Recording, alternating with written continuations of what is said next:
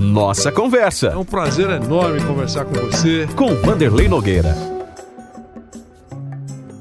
A nossa conversa hoje é com Reinaldo Carneiro Bastos, presidente da Federação Paulista de Futebol e vice-presidente da CBF. Inicialmente, nós queremos agradecer a presença do presidente aqui na Jovem Pan.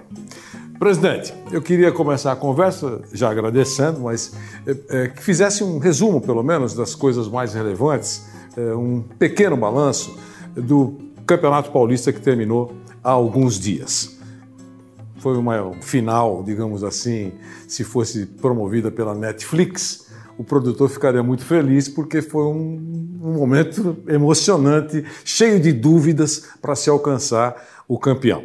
Queria ouvi-lo sobre isso. Muito bom estar aqui na Jovem Pan. Bom te rever, Vanderlei. Obrigado. Foi um campeonato paulista que nem nós todos, do time da federação, os clubes, é, imaginamos de de tão alto nível.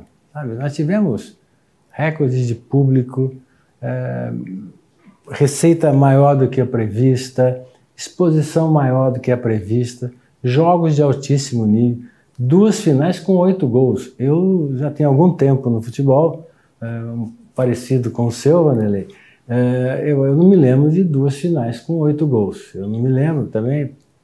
Mas é, nós estamos muito felizes é, nós entregamos aos clubes é, um pouco do que a gente imaginava. A gente é insaciável, a gente quer sempre mais. A gente quer corrigir defeitos, quer evoluir, quer crescer, e por isso nós temos um apoio irrestrito dos clubes. O sucesso do futebol de São Paulo se deve aos clubes de São Paulo. Eles resolveram se unir e cada vez mais e melhor fazerem suas competições. Presidente, uma das correções uh, seria ajustar o regulamento? Com certeza.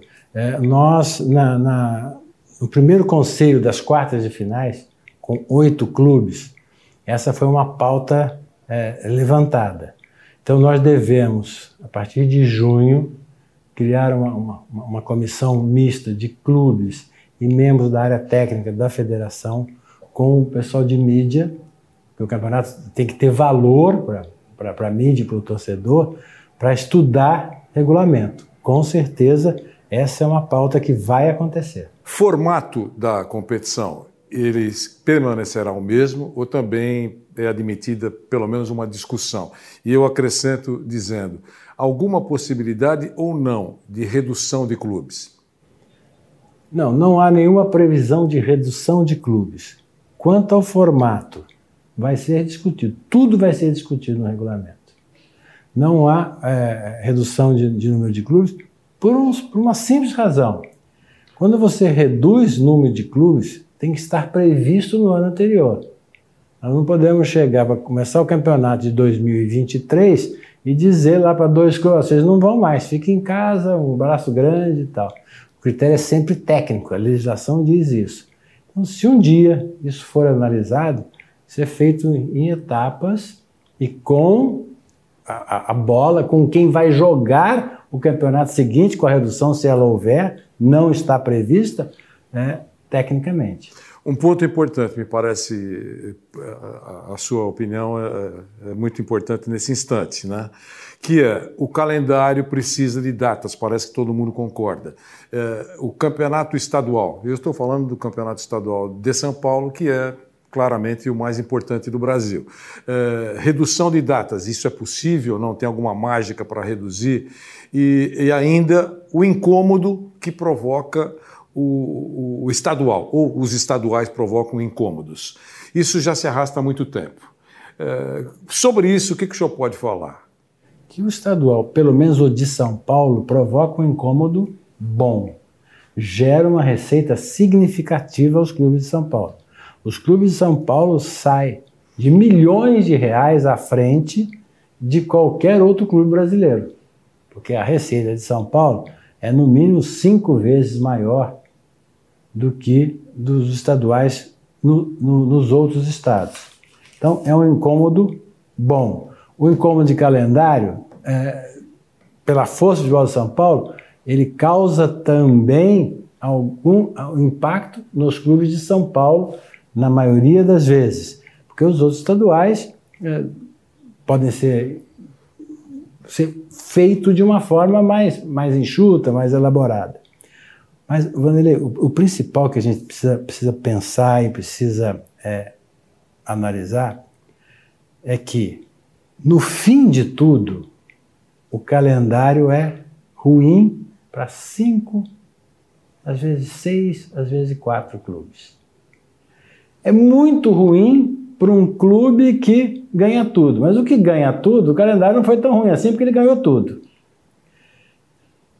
Porque os outros 700 clubes profissionais do, do Brasil, e aí nós vamos dizer que tem 600 que não estão nessa conta, mas os outros 100, eles têm, é, eles jogam com folga. Tem clube que pode jogar muito mais do que está jogando.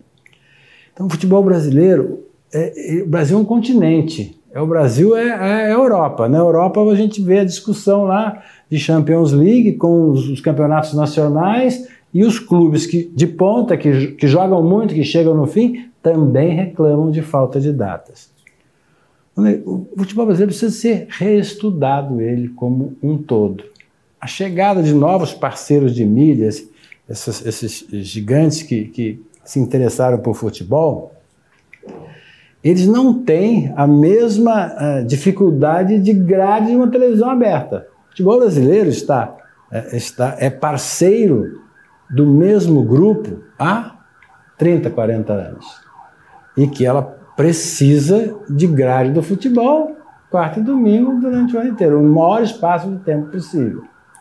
O futebol de São Paulo é, cortou esse, o, o, cordão umbilical.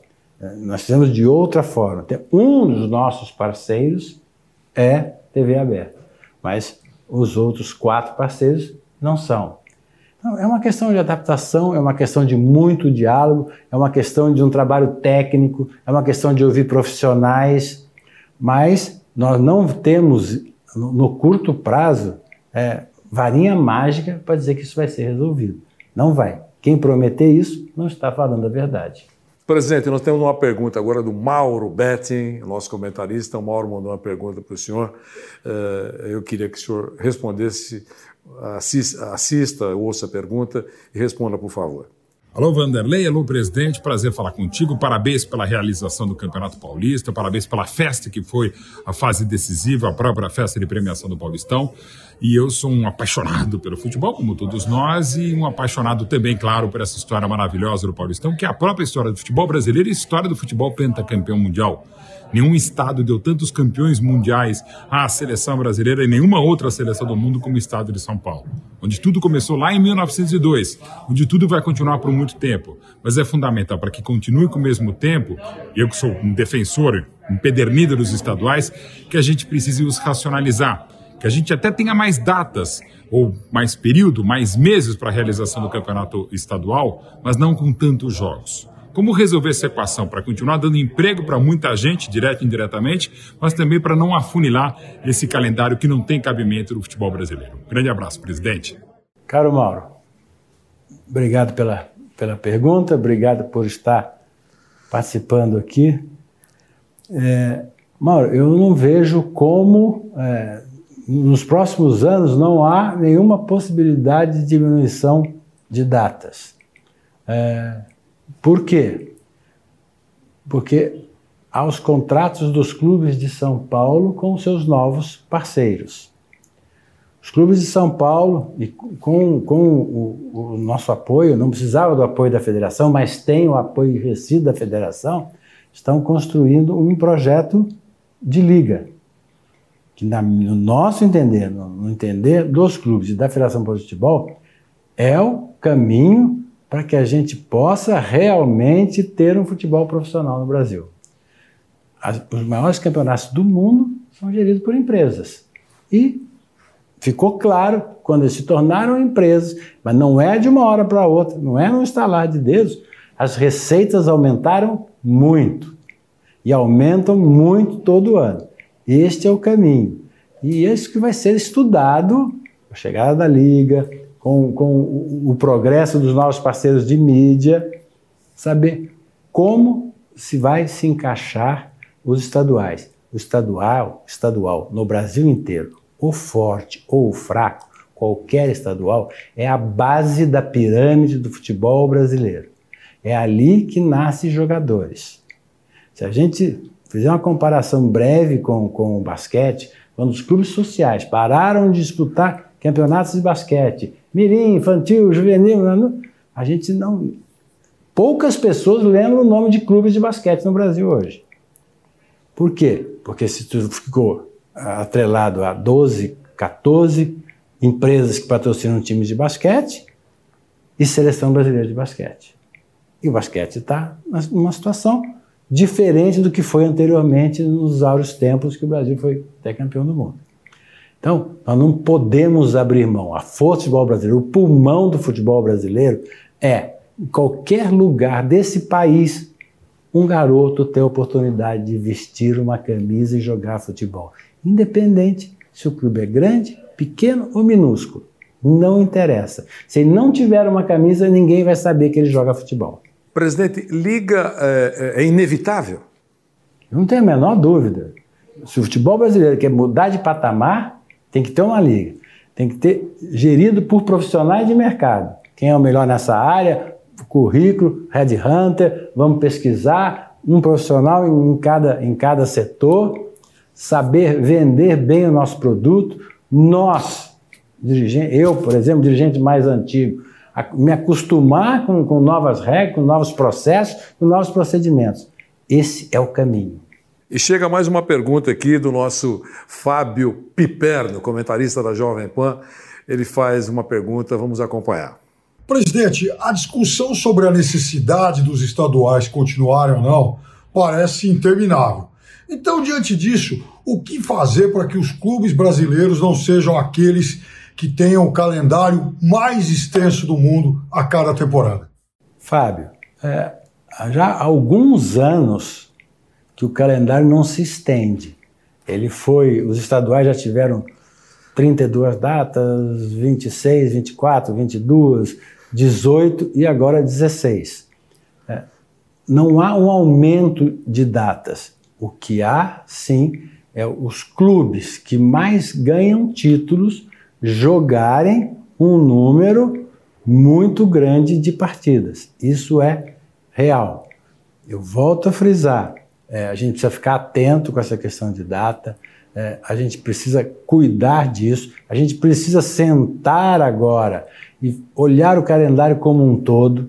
Esse ano é um ano atípico. O brasileiro termina antes porque tem Copa do Mundo no, no, no final, do, no final do ano. A gente precisa é, sentar com o Comebol, com o CBF, com, com as federações e olhar para o calendário. Às vezes, alguma, alguma, alguma mudança de formato é, melhora um pouco para o clube competente. Volto a frisar: o calendário é ruim para cinco ou seis clubes, para os mais competentes, mas que chegam lá, que ganham títulos. E, e esses títulos geram receita estadual de São Paulo geram receita considerável aos clubes paulistas. Os clubes às vezes reclamam, né? reclamam muito sobre jogar demais. E eu costumo dizer, presidente, eu queria sua confirmação ou não, que eles reclamam. É, mas muitas vezes, algumas reclamações, e a gente fala isso sempre, então não é nenhum, nenhum segredo, é o chamado jogo para arquibancada. No fundo, no fundo, adoram fazer muitos jogos porque tem aquele pequeno detalhe chamado receitas, é, que são detalhes importantes. É assim, quer dizer, o, o clube pode reclamar, pode achar um, é, demais, mas no fundo, no fundo, é, é adora jogar muito ou não é assim? É, há uma, uma diferença de quem reclama. O dirigente, são raros os que reclamam. A área técnica reclama, com razão, porque joga muito. Não vamos aqui dizer que o clube não joga muito. Joga muito. Então, é, o dirigente que paga a conta raramente reclama. O, o, a área técnica dos clubes, daquele pequeno grupo que joga muito, reclama. Porque joga, porque joga muito. O que não ganha, geralmente põe a culpa no calendário. O que ganha, o calendário é, resolveu. Agora, a gente não pode negar que os mais competentes jogam muito. Nós temos mais uma pergunta agora do nosso Flávio Prado. O Flávio vai fazer uma pergunta para o presidente Reinaldo Carneiro Bastos. Presidente Reinaldo, como o senhor avalia a arbitragem no último Campeonato Paulista? Flávio, é, este ano especificamente, no meu modo de entender, analisando a 1, a 2 e a 3, nós mantivemos o nível no A1 e nós perdemos um pouco no A2 e no A3. Ah, é o, é o trabalho da comissão de arbitragem? Não. Tem trabalhado muito, tem lutado, mas nós encontramos o quadro de São Paulo, né? nós nos deparamos com um quadro de arbitragem envelhecido. Se eu disser para vocês que nós temos o Flávio Rodrigues Souza, a Edna, eh, o Luiz Flávio de Oliveira e o Rafael Claus. Tudo 40, beirando 40 ou mais de 40. Se, se eles se aposentarem agora, São Paulo não tem hoje, hoje pronto, alguém para ocupar uma vaga no quadro da FIFA. Então a gente vem desde as divisões menores investindo na renovação, colocando o jovem hábito para trabalhar. Isso você corre algum risco. Essa conta, em algum momento, você paga agora para colher frutos depois. Mas em termos de resultado do, do A1, de rebaixamento e de título, e os clubes se classificaram, a arbitragem foi boa. Nós, nós entregamos uma arbitragem boa. Nós temos a, a, o menor tempo de média de utilização do VAR a menor quantidade de idas ao VAR do futebol nacional. Então, nós tamo, a gente treina muito, a gente trabalha muito, mas eu não estou satisfeito ainda. Eu quero mais, eu quero melhor. Presidente Reinaldo Carneiro Bastos, incomoda a dificuldade que o VAR está encontrando para atingir o ponto, quer dizer, chamar na hora certa, não se intrometer em decisões que não devem ser intrometidas, eh, com bola rolando, enfim. Fica muito claro que a orientação no mundo é que tem que ser é, chamado o VAR para erros importantes, crassos, coisas que podem provocar realmente uma grande discussão. Mas o futebol permite que o árbitro entenda de forma diferente. E quando ele é chamado pelo, pelo VAR, não sei se o senhor entende assim, existe uma, a chamada indução. Ele, tem, ele sabe que tem cinco pessoas lá. Se não tiver uma forte personalidade, ele vai seguir o que aquelas pessoas acharam. O que não aconteceu com o Klaus. Ele foi chamado e entendeu que deveria uh, uh, uh, confirmar aquela decisão que ele entendeu no campo de jogo. Esse sincronismo, esse ponto a ser atingido, incomoda o senhor ou o senhor está satisfeito com como atua o VAR? Me incomoda, me incomoda. E, e, o problema não é da Federação para o Futebol, da CBF e da Comebol. Quando o VAR começou, era para ser utilizado no erro claro. Forte, né? Forte. Não, já tem uma recomendação nova que o VAR entra no erro. Não tem mais o erro, o erro claro, o erro forte. Não, já tem uma recomendação nova que é no erro. As orientações que saem da FIFA, passam pela Comebol, chegam chegam usar, elas são não é fácil interpretar, não é fácil, porque ela, ela muda, ela modifica. Então você imagina que todos os aves que trabalham hoje com o VAR, eles se formaram, não existia essa tecnologia. Você pode ter certeza que as novas turmas de arbitragem que estão estudando, se formando para ser árbitro e árbitro de vídeo, primeiro o jovem tem mais facilidade com tecnologia, né? O meu filho dá de 10 a 0 em mim. Isso é normal, o seu filho deve dar em você, e assim por diante. Então, nós, nós, técnicos que trabalham, operadores de, de, de VAR, nunca trabalharam, estão sendo treinados para isso. E a gente precisa voltar a ter um VAR que ele interfira no, no gol que entrou e que o cara perdeu um título porque não entrou. A gente precisa utilizar o VAR Aí deu um murro na cara e o árbitro não viu, não precisa utilizar no, no gol impedido. Agora, a gente, na minha opinião, de torcedor, A gente precisa simplificar, passar de 200 linhas e a unha do atacante está um pouquinho na frente, ele está impedido, para mim é gol. O impedimento é aquele que a gente olhava antigamente, mesma linha. A ninguém olhava se estava o braço na frente, a cara. Estavam os dois corpos enfileirados. Então, sabe, tá, tá, ficando cada vez mais complexo, né? A mão aberta aqui é, a mão aberta aqui não é. Então, você imagina a cabeça da, da, das pessoas que operam tudo isso com essa quantidade de informação. Me incomoda. A gente, tá, a gente treina muito, a gente trabalha muito isso. A gente está chegando, tem, os operadores estão cada vez melhores mexendo com isso. O VAR e o AVAR estão crescendo, estão evoluindo, e só vão melhorar trabalhando. Agora, não depende da gente a orientação que esse pessoal recebe. Os áreas recebem uma, uma, uma orientação que se modifica muito. Então você não consolida algo para que possa cobrar de todo mundo a mesma coisa. Agora nós temos uma pergunta do nosso Mauro César Pereira, comentarista da Jovem Pan, ao presidente da Federação Paulista de Futebol. Fala, Mauro. Eu gostaria de perguntar ao presidente da federação se em algum momento a entidade fará algo para acabar com a absurda torcida única aqui no futebol de São Paulo. Tivemos nesse final de semana duas torcidas no Maracanã, no Fla-Flu, duas torcidas em Belo Horizonte, no Atlético e Cruzeiro, sem grandes problemas. E a torcida única, que foi adotada aqui em São Paulo já há anos, ela simplesmente não resolve o problema da violência que continua acontecendo em vários pontos da cidade, enquanto influencia tecnicamente no jogo com uma torcida só, já que o visitante sequer tem um torcedor ao lado para apoiá-lo, e tira e muito o brilho do futebol. Até quando essa coisa absurda que é a torcida única, que era uma medida paliativa, vai continuar fazendo tão mal ao futebol de São Paulo? A federação não tem o poder para acabar com a torcida única. Essas são decisões de, dos órgãos de segurança, Ministério Público, Polícia Militar, Secretaria de Justiça, Secretaria de Segurança. É, como eu enxergo este assunto? Eu vim do futebol, com, vendi ingresso para todo mundo. Não tinha.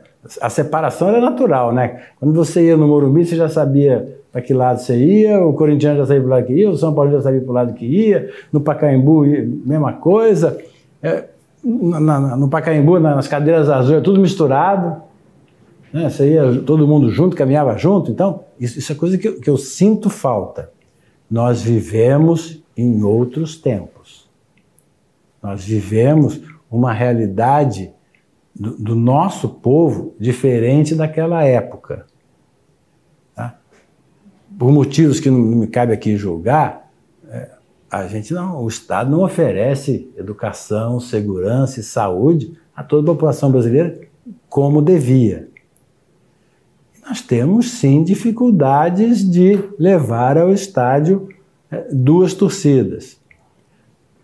As torcidas organizadas, elas poderiam ter um papel importante nesse, nesse processo, que é fazer um pacto entre elas para não ter confusão nenhuma durante um período. Porque essas confusões, essas brigas que a gente vê em metrô, que a gente vê em locais distantes do estádio, né? vai jogar do São Paulo e Corinthians, uns parece um São Paulo descendo na rua, um Corinthians descendo na rua, junta o seu adversário e quer, e, e quer, e briga e tem violência. Tudo isso atrapalha, atrapalha o, o projeto de voltar o torcedor ao estádio. Temos mais uma dificuldade os estádios se adaptaram para receber 5% de visitante. Isso, para mim, não resolve o problema. Isso, para mim, tem um custo enorme para esses 5% chegar no estádio. Isso é, impede que o estádio inteiro seja, seja vendido. Tem um custo enorme para levar de volta. Não há uma, uma, uma racionalidade na, na venda desses 5% desses ingressos. Acho que voltar a deixar de ter torcida única, vai ter que fazer uma adaptação nos estádios. E para mim, é torcida, é dividir, 60, 40 para o mandante, é, é, é, ter festa de novo no estádio. Um cantinho, um pedacinho isolado, na minha opinião, também não é o, o, o melhor caminho. Agora, Você pode ter certeza. Esse é um debate que vai acontecer na Federação de Futebol, com os clubes, com os órgãos de segurança, para começar a, a, montar uma, uma estratégia para que a gente possa receber convidados. Né? A gente hoje está fazendo uma festa em casa, mas só recebe a minha família, a família do vizinho não vai. Receber convidados é, é um caminho, mas não, não é fácil. O público médio aumentou com a torcida única, a receita dos clubes aumentou com torcida única, a despesa do Estado diminuiu com torcida única. Então, tem vários fatores que não são bons para, para, para, para termos duas torcidas. Agora, a festa no estádio é diferente. Eu fui em jogos Real Madrid e Barcelona, é, tem um, um, pedacinho, né? O Barcelona vende o ingresso todo dele, o Real Madrid vende o ingresso todo dele. Não é proibido vender para o outro. Né? Agora, é uma cultura diferente, né? Eu assisti Real Madrid e Barcelona na, na, na, no espaço reservado às autoridades, ao conselho, lá no do estádio, tem um espaço grande para torcedores do Barcelona. Assistem jogos juntos, sai gol, um torce, outro gosta. Mas, mas é diferente. Aqui, se a gente misturar conselho de dois clubes grandes, eu acho que tem chance de dar alguma, alguma confusão. É cultura, aí, é trabalho, mas não é simples. Ainda, presidente, em cima disso, eh, vamos admitir que isso não vai mudar da, da noite para o dia. Mas já que existe torcida única em clássico, não seria possível permitir as bandeiras para a torcida única? Se você só tem uma torcida lá, torcida do time A ou time B, só vai a torcida do time A. Ela não pode levar as bandeiras dela? Pode. Não, hoje não pode, é lei. É uma lei estadual feita lá, mas a gente pode, pode trabalhar para modificar a lei. Pode. Tem um problema na lei. Você quer levar sua bandeira. Eu estou sentado do, meu, do seu lado. Você balança a bandeira. Eu não vou ver jogo. Então nós temos que combinar alguma regra. Ó, você comprou ingresso naquele setor, aquele setor tem bandeira. Se passar na sua cara, não reclame. Não, não vai ser algo indiscriminado, porque tem o cara que quer ver o jogo, o cara fica nervoso, o cara fica tenso. Ele não quer, aí passou na frente e perdeu o gol. Vai dar encrenca. Então, tem que voltar porque fica bonito o estádio.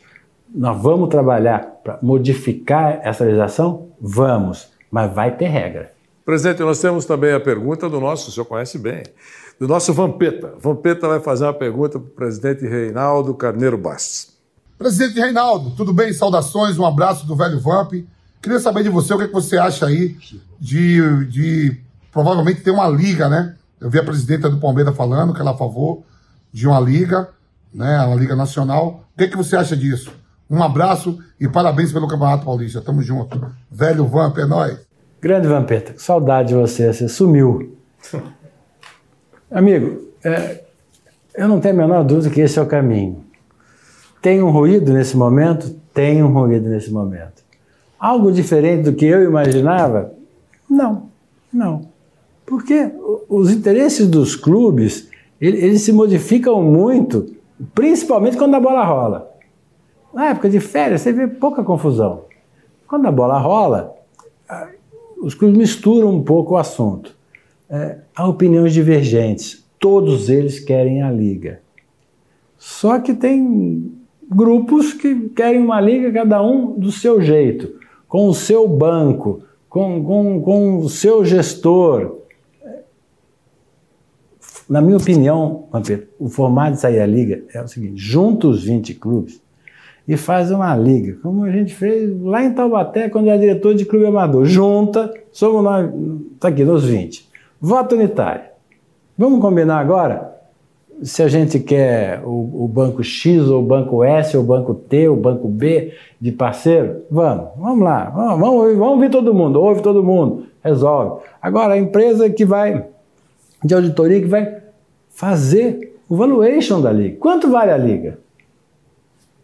Todo número, qualquer número que a gente falar hoje, é acho. Não, alguém estudou quanto vale? quanto vai faturar, por quanto pode vender, ah, em 20 anos quanto vira isso, quanto é que o cara põe na frente, porque ele vai, te, vai isso vai reverter ao longo do, de 20, de 30, de 40, de 50. E é melhor 20, 30, 40, 50? Não sabemos. E tudo que a gente falar é acho. Então, acho que primeiro precisa sentar os 20 numa cadeira e criarem uma liga, uma liga, uma liga, como criou, como tem a federação, como tem a, a CBF, como tem a, a Liga aqui de São Paulo, a Liga de Carapicuíba, a Liga de Taubaté, os clubes sentam todos ali formaram a Liga, os 40 clubes, Série A, Série B. E aí, vamos contratar empresas para dizer quanto vale, eh, quem que vai aportar. Tem que começar, precisa começar. Mas esse é o caminho. Gestão profissional, executivo no comando. Presidente, o que, que o senhor acha sobre a uh, SAF? Eu gosto. Eu gosto do que foi feito, eu gosto do que foi aprovado e torço para que as pessoas respeitem o que está escrito na lei. Pode gostar da lei, pode não gostar da lei, o, o, os tributários podem gostar ou podem não gostar, o X trabalho pode gostar ou pode não gostar, mas está escrito lá, é lei. Se for respeitado o que está escrito, e se os clubes entenderem que a SAF não é para você dar o clube para ninguém, é você ter um clube melhor. Você tem investimento, você poder rodar, para você poder fazer frente às despesas. E entender que quem colocar dinheiro lá vai querer ganhar dinheiro, é um, é um ótimo negócio. Eu tenho conversado muito com os clubes de São Paulo, os clubes menores. Não se afobem. Se você tiver todo, sem nenhuma estrutura, se tiver com os impostos atrasados, com dívida trabalhista, com dívida civil, é, você não tem elenco, o estádio da prefeitura e tal, você, você vai arrumar alguém que, no mínimo, a possibilidade de sucesso é, é muito pequena. O cara vai ter que pagar esse caminhão de dinheiro e vai ter muita dificuldade de botar um projeto em pé, porque, porque não tem patrimônio. Então, é hora de calma, é hora de, na, na, na minha opinião, de olhar essas SAFs que estão começando a funcionar no futebol brasileiro. Aprender com eles, ter humildade de aprender com eles.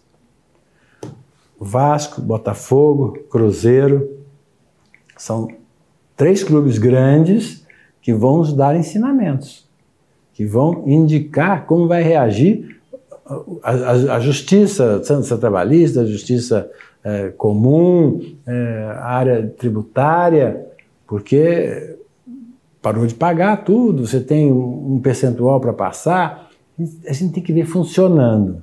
Eu gosto, ela é bem-vinda e eu acho que esse, esse é o caminho, um caminho sem volta, desde que se respeitem a lei. Presidente, uh, vice-presidente da CBF.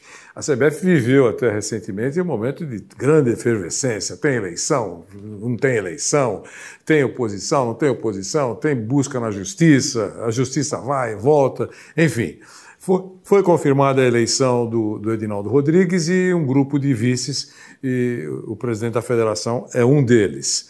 Como é que, qual é a sua visão sobre a CBF e quais as principais mudanças que devem acontecer e que estão se arrastando há muito tempo, se é que você entende assim, Reinaldo.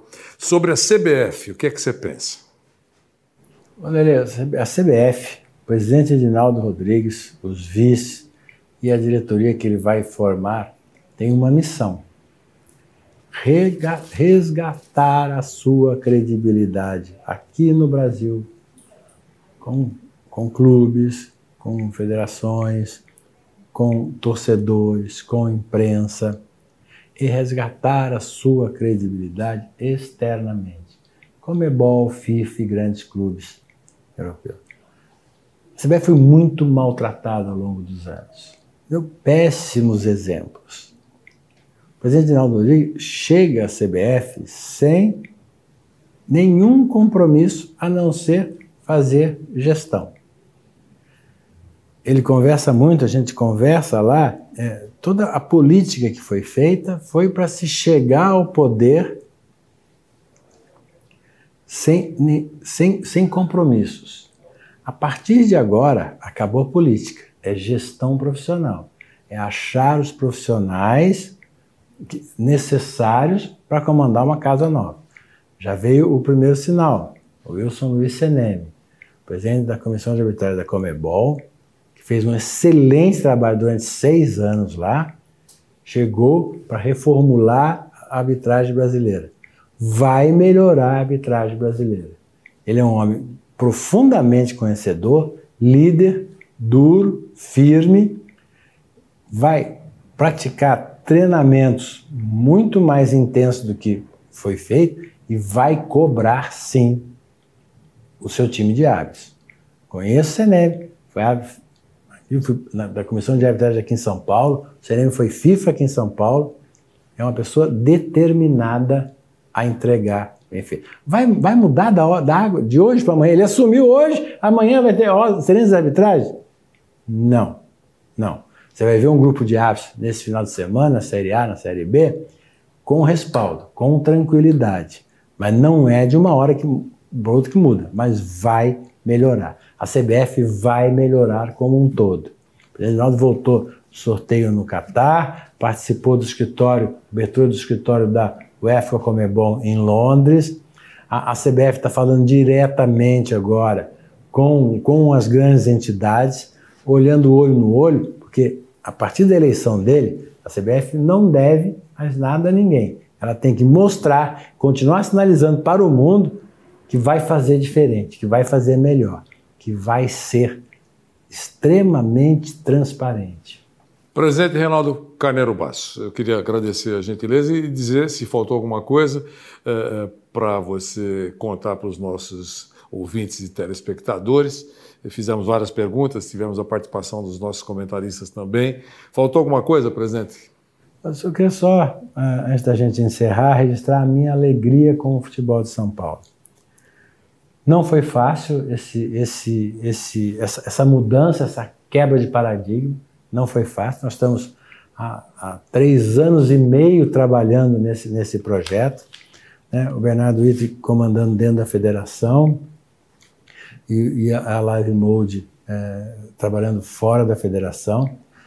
Mas com um apoio, Vanderlei, dos clubes irrestrito os números alcançados, nós rejuvenescemos a idade média do torcedor do Paulista.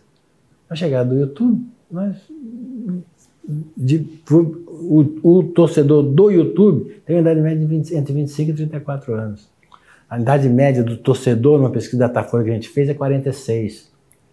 Nós quase que a gente teve um aumento de 50% de torcedores assistindo.